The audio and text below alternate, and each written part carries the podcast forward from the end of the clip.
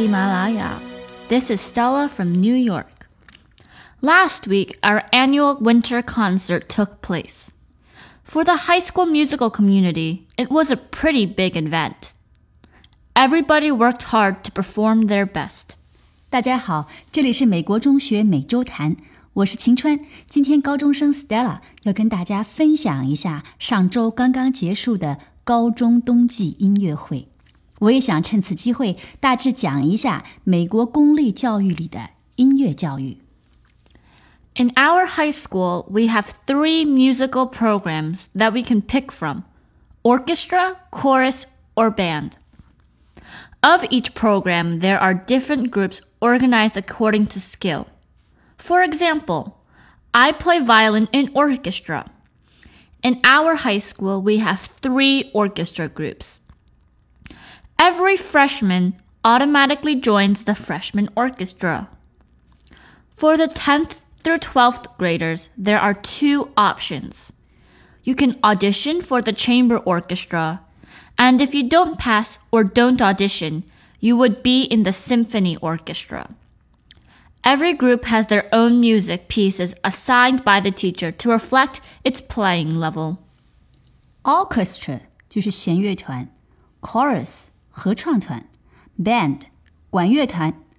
这是公立学校从小学三年级开始就定下的几个大方向，学生可以任意选择。那么到了高中阶段，不同学生的兴趣与演奏水准都很不一样了，就会有相应的细分。管乐团会在音乐风格上细化出爵士乐团和一般的交响乐型管乐团；合唱团呢，也会细化出无伴奏合唱、爵士合唱以及普通合唱。Stella 所在的是弦乐团。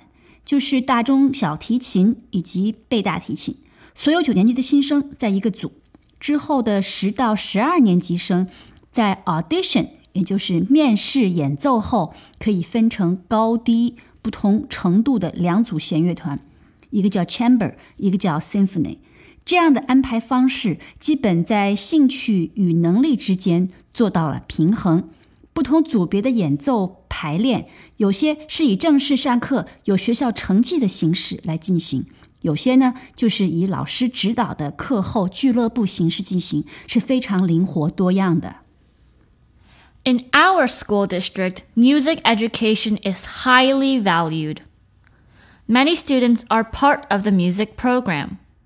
However, for some, it is a chore rather than a joy. They find it boring or pointless. Yet it can be very fun. I made many of my friends because of orchestra, and many of my friendships strengthened because of it. 这里 Stella 分享了一下学习音乐的感受。有些孩子虽然选择了音乐课程，但是觉得练习枯燥辛苦， 但是呢，也能够理解音乐还是相当愉悦的。Stella 就在音乐团体里交到了很多志同道合的朋友，加深了 strengthen 了友谊和了解。Last Thursday, four groups performed, representing the highest level of the different groups. In my orchestra, I played the viola for one of the pieces because there was no violin part. It was a new experience for me. It is not that hard to switch to viola if you know how to play violin. I simply think viola is too big. I'm not used to it. But other than that, it was fine. 上周 Stella 的冬季音乐会有四个节目是学校最高水平的一场演出了，家长们都非常的欣赏。Stella 还为此客串了中提琴手 viola，就是中提琴。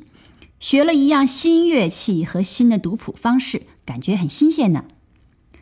Stella, when did you start to learn violin? How much time have you spent in practicing every day? I was offered violin lessons in elementary school when I was eight. I learned from my music teacher at school. After a few months, my teacher said to my mom that I was a pretty good player and a private violin teacher could be a good idea. That's how I started. It has been seven years since I started. I practice about an hour per day. 三年级开始，学校开始教乐器。个人的兴趣和能力是在公立小学的普通音乐课上被发现、挖掘的。后来再加上私人老师的课，不断坚持，已经七年了，这还是很了不起的。 It wasn't easy, but as the years go by, I find myself enjoying music more and more. I love playing as a group in concerts. Our school has a winter and a spring concert. Also, if you are selected, you can go to regional playing events and play with some of the best students in certain Long Island areas. You can also join local youth orchestras. There are many on Long Island.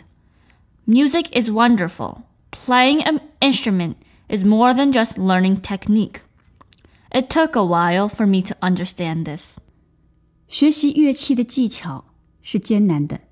但好在公立学校音乐教育的气氛非常的浓厚，长岛地区呢也给予了很多的演出机会，让孩子们找到了同好，一起互相激励，长期坚持，走上了爱音乐的路。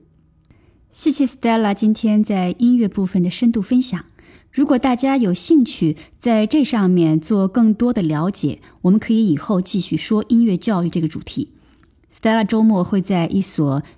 著名的音乐学院 Pre College 里面啊学习，虽然并不打算走专业道路，但是一个准专业的培养氛围对他开阔眼界、理解精益求精、理解更加高深的音乐教育还是非常的有好处的。谢谢大家，我们下次见。